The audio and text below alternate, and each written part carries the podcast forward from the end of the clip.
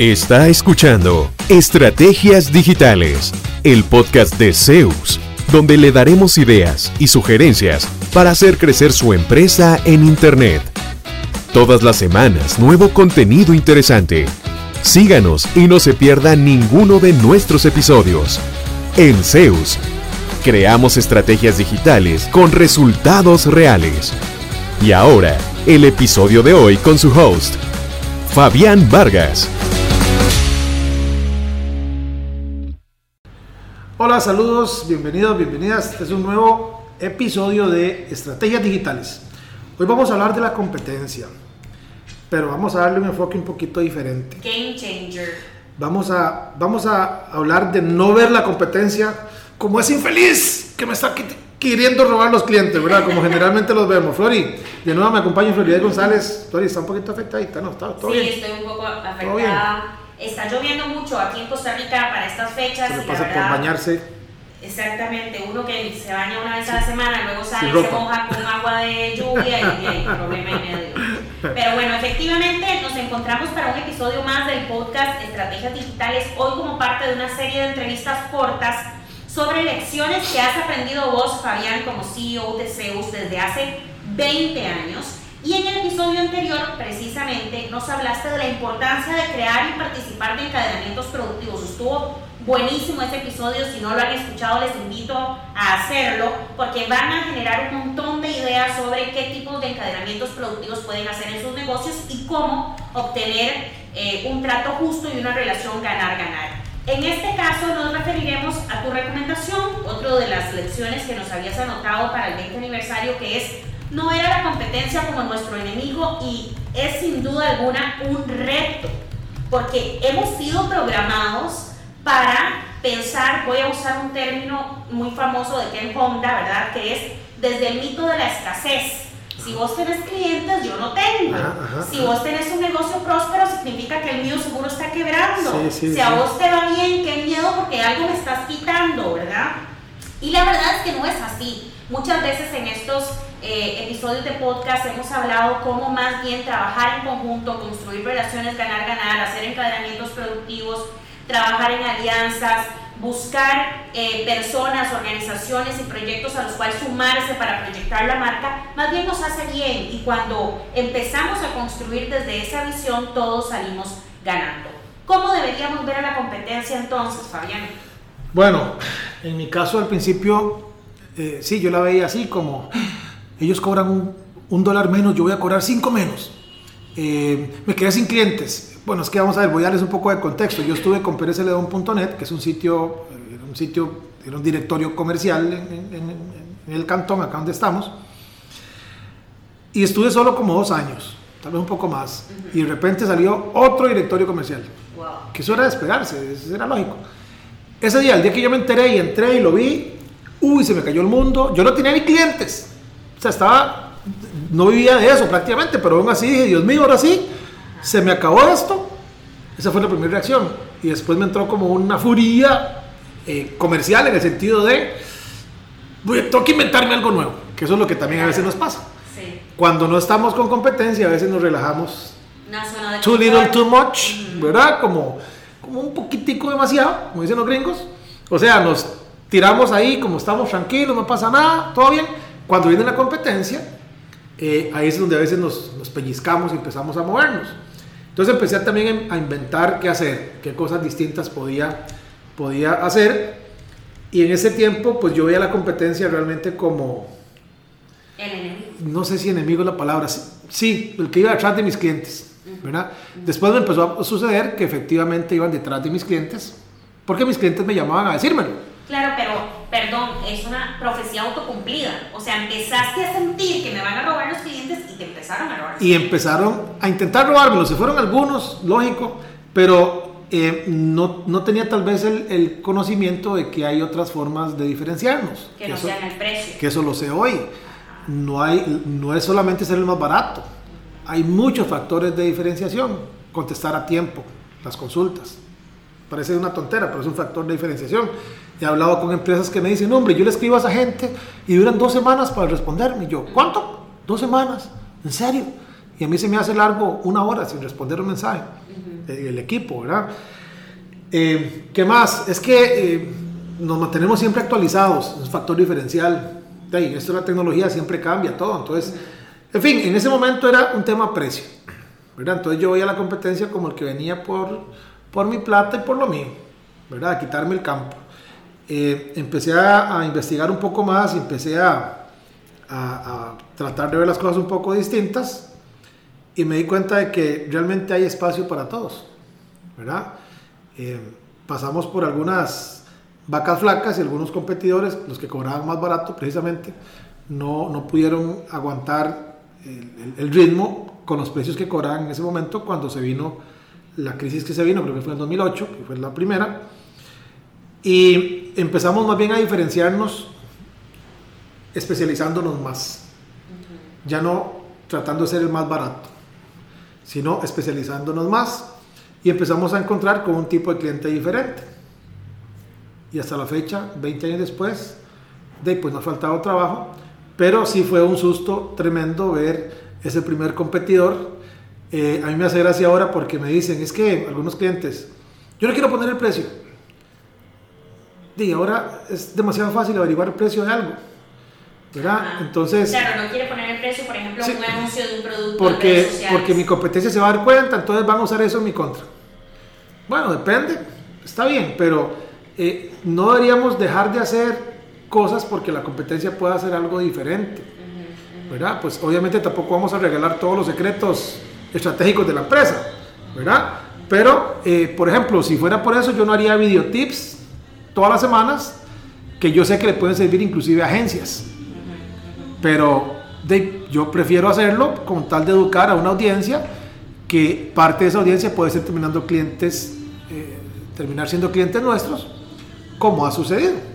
Entonces hay que ver el, el, el, resultado final que uno quiere lograr. Claro, y también hay una máxima que dice que hay clientes para todo el mundo, ¿verdad? O sea, yo el lo creo. que paga por un sitio web, voy a dar un ejemplo, yo de esto no sé mucho, pero el cliente que paga por un sitio web que vale, digamos, 20 mil dólares, no es el mismo cliente que tiene 500 dólares para desarrollar un sitio web, ¿me entendés? Entonces, si, si tu empresa ofrece el nivel de servicios al que está acostumbrado, porque eso también, ¿verdad? Las exigencias, los estándares ah, van de la mano, sí, totalmente. Absolutamente. Entonces, si tu empresa tiene la capacidad instalada para poder ofrecer el servicio con los estándares a los que está acostumbrado el cliente que tiene 20 mil dólares, 30 mil dólares, 50 mil dólares para un sitio web, ¿verdad? no, no vas a estarte preocupando por aquellas competencias que aparezcan que están dirigidas a un público que es diferente, ¿cierto? Sí, y además también es entender un poco lo que uno vende, que, lo que uno ofrece, el valor que uno aporta, ¿verdad? Porque en nuestro caso tomó un tiempito darnos cuenta, pero realmente el valor diferencial nuestro no es simplemente que hacemos un sitio más bonito que la competencia, porque eso lo puede hacer cualquiera. Es que estratégicamente llevamos un sitio a competir en lugares donde ahorita no está, delante de gente que necesita lo que usted tiene, pero no se lo está encontrando porque su sitio web no es competitivo. Okay. ¿Verdad? Entonces, esa propuesta de valor es muy distinta que simplemente, venga, yo le hago un sitio web más bonito. Igual no vas a vender nada, pero el sitio va a estar más lindo. ¿Y qué gano yo? En el fondo, ¿qué gano? Decir tengo un sitio más lindo. Realmente no, no es muy atractiva esa propuesta, pero si yo le digo, vea, además de un sitio web moderno, bonito, que lo va a representar muy bien en línea, vamos a hacer que cuando alguien busque eso que usted vende, llámese, por ejemplo, el señor con el que hablamos un día de estos que hace eh, instalación de mulch, que son como eh, algo para jardinería, instalación de mulch en Atlanta, donde él está, y usted aparece en los primeros lugares, primeros tres, primeros cinco, contrario ahorita que no existe, ya tiene una posibilidad de que esa persona termine encontrándolo a usted hace dos minutos, hace 30 segundos, no sabía que usted existía, ya está al frente de su sitio web y ahora sí, qué bonito, qué moderno, qué lindo, me da confianza, voy a escribirles. Pero sin ese tráfico, no hacemos nada. Entonces, cuando entendimos eso y que ese era un factor diferencial y que muchas empresas andaban buscando eso y estaban dispuestos a pagar más, porque efectivamente es otra cosa, no es el sitio, ¿verdad? Es la estrategia de posicionamiento, eso vale otra plata y eso es una propuesta que nos diferencia mucho de la competencia. Ok, pero qué bueno que mencionas porque este es el caso específico de Zeus, ¿verdad? Pero estoy pensando, por ejemplo, que alguna persona que nos esté oyendo sea un emprendedor, tal vez con un negocio que no tenga 20 años de trayectoria y no haya pasado por las cosas que vos pasaste para entender cuál era tu oferta de valor. Yo te pregunto, digamos, poder llegar a este nivel, por lo menos para mí, eh, podría significar que hay que creérsela primero es que te, lo pregunto por lo siguiente, digamos, yo soy periodista. Periodistas en Costa Rica se gradúan unos 250 por generación eh, por universidad al año, digamos, ¿verdad? Todo el mundo sale con la misma formación básica, ¿verdad? Yo sé cuál es la calidad de mi trabajo, pero algunas veces me ha costado, digamos, creérmela y decir, eh, no, pero sí, hay un montón de periodistas más y todo el mundo puede entrevistar y hay gente muy buena para escribir, pero yo aporto estas otras ventajas competitivas, estas otras variables en la oferta de valor, yo aporto, qué sé yo, estas cualidades. O sea, hubo un momento en el que vos no creías, digamos, o no reconocías cuál era esa oferta de valor y qué hizo que eso cambiara. Sí. ¿Cómo te la creíste? Totalmente. De hecho, yo al principio vendía sitio web, punto. Bonitos, feos, ¿verdad? Eh, si venden o no venden, ese es otro tema, ese no es mi negocio, mi negocio es darles un sitio web que cargue rápido, esa era como la métrica en ese tiempo. Empezamos a ver que eso no era suficiente porque eso era lo que hacía todo el mundo.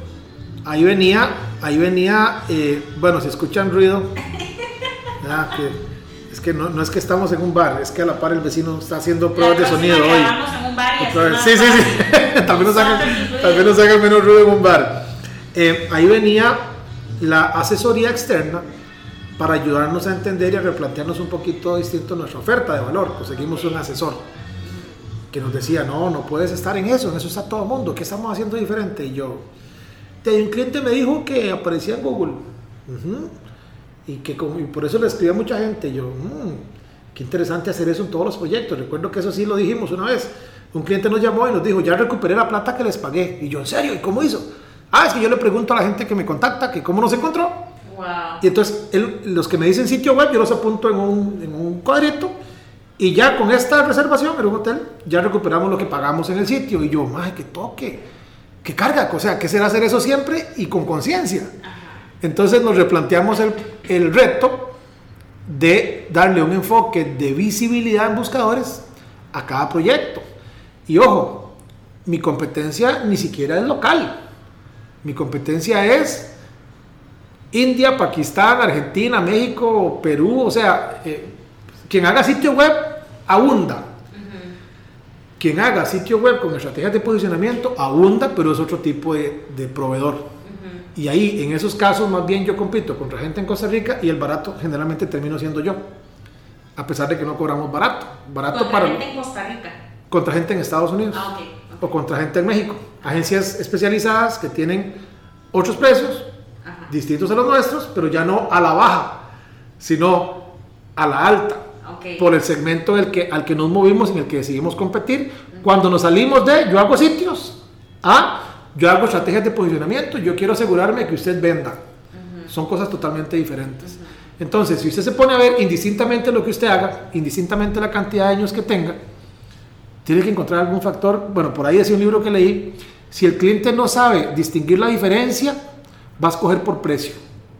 O sea, si usted se pinta igual que todos los demás y usted vale 100 pesos más, van a decir, no, es lo mismo, pero este sí es más caro, porque no veo ninguna diferencia. Claro, pero vuelvo a la pregunta raíz, ¿en qué momento te consideraste capaz de hacer ese, esa transición? Ok.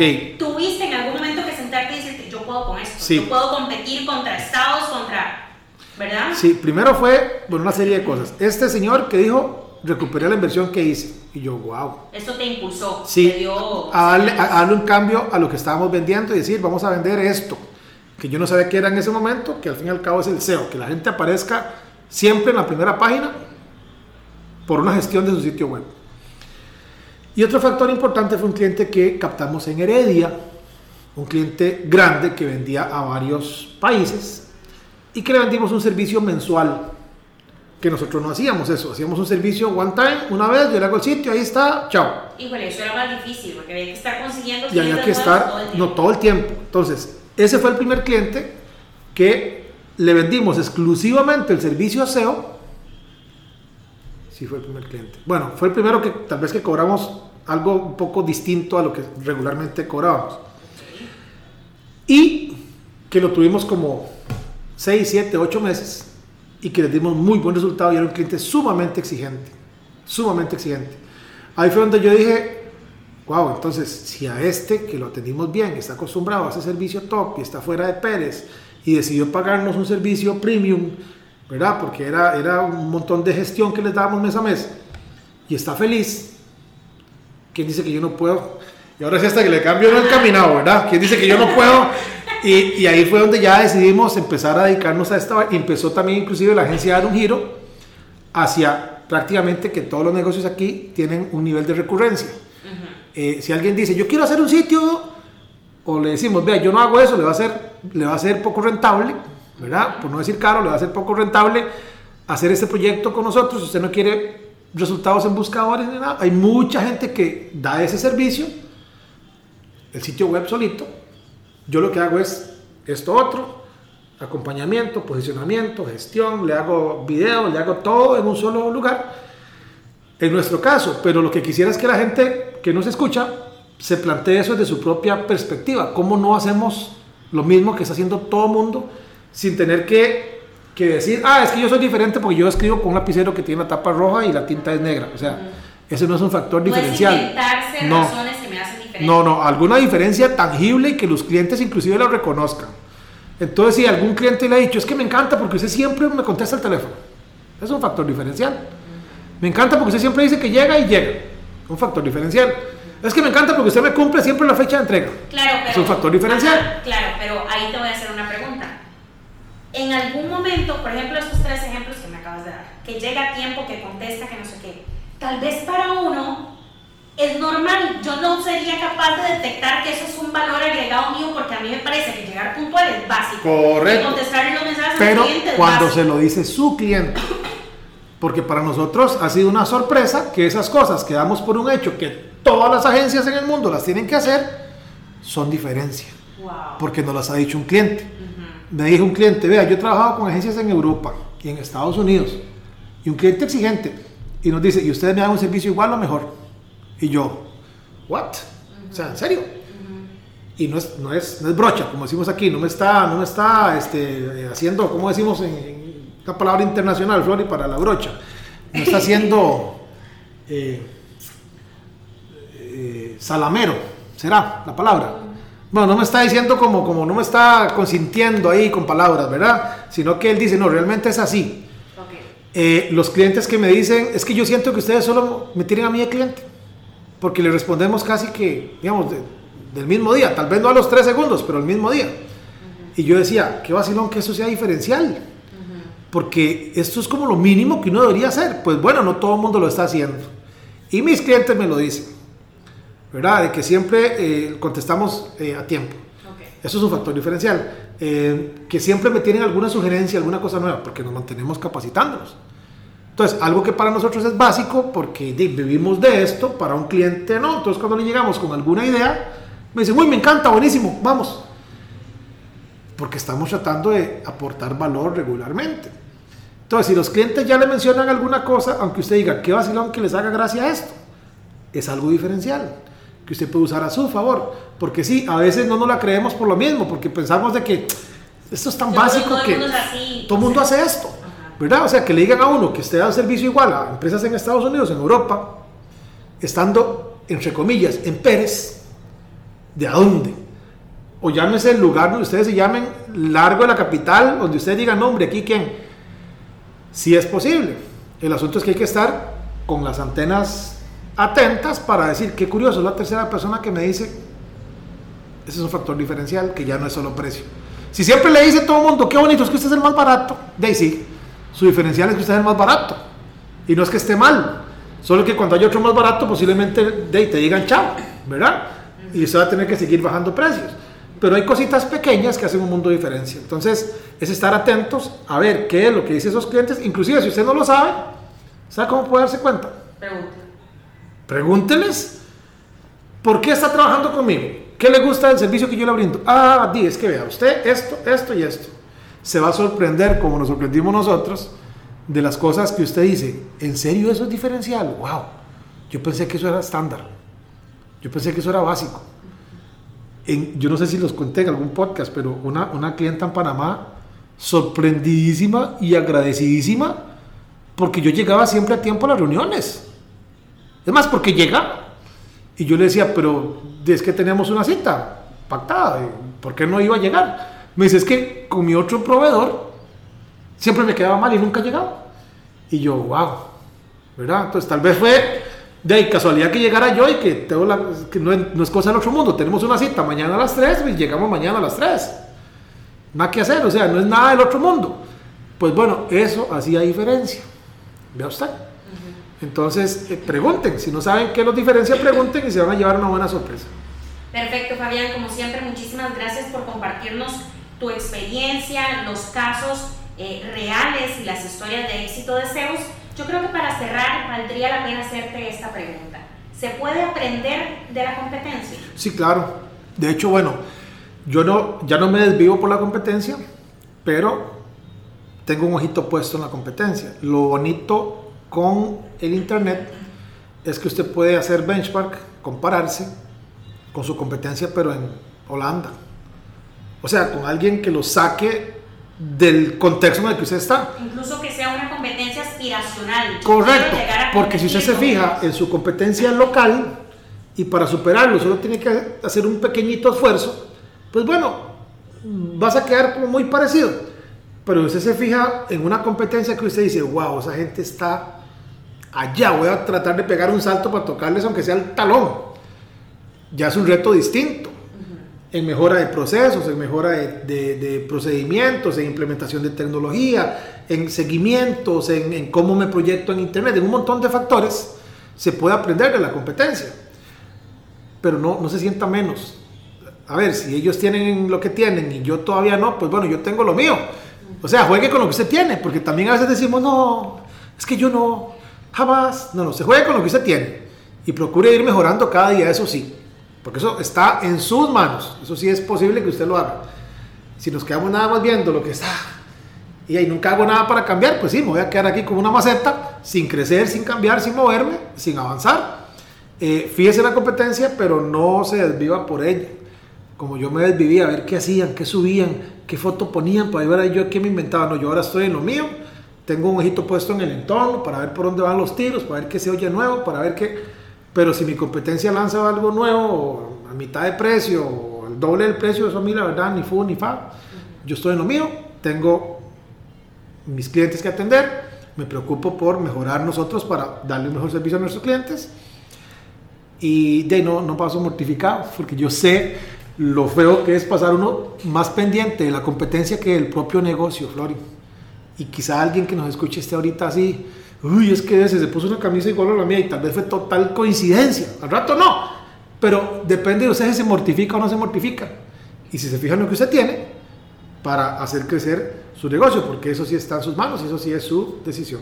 Wow, yo creo que ha sido uno de los episodios más inspiradores hasta la fecha. Muchísimas gracias por, muy por compartirnos sí, todos esos mensajes. Yo creo que es importante a veces hacer este tipo de reflexiones hacer un alto y, indagar un poco qué estamos haciendo bien, qué estamos haciendo mal, quién es nuestra competencia y quién quisiéramos que fuera nuestra competencia y lo que eso significa. Y por supuesto, el no perder la paz mental, porque sin paz mental nadie se puede enfocar en su negocio ni en su futuro, ni siquiera en una reunión puede estar. No, y es que imagínese dedicarle más tiempo a ver qué hace la competencia que a ver cómo mejora uno su propio negocio. Yo he estado ahí y es súper improductivo. No logra uno nada, no avanza, se mortifica todo y termina al final del día más bien más cansado y más, más malgastado mentalmente y todo y anímicamente. Cuando usted se enfoca en lo suyo y en su negocio y cómo le aporto más valor a mis clientes, el asunto cambia. Entonces, bueno, Flori, muchísimas gracias. Eh, espero que estas recomendaciones de veras les ayuden, especialmente a alguien que está ahorita metido ahí en esa sombra de, odio por esa competencia, deje lo que haga lo que tiene que hacer, pero póngase a hacer lo suyo también, ¿verdad? Eh, de nuevo, eh, agradecerles por escucharnos, por enviarnos sus, mensajes, sus solicitudes de temas y nos eh, escuchamos en el próximo episodio de Estrategias Digitales Pura Vida. ¿Cuánto provecho saca de su presencia en línea?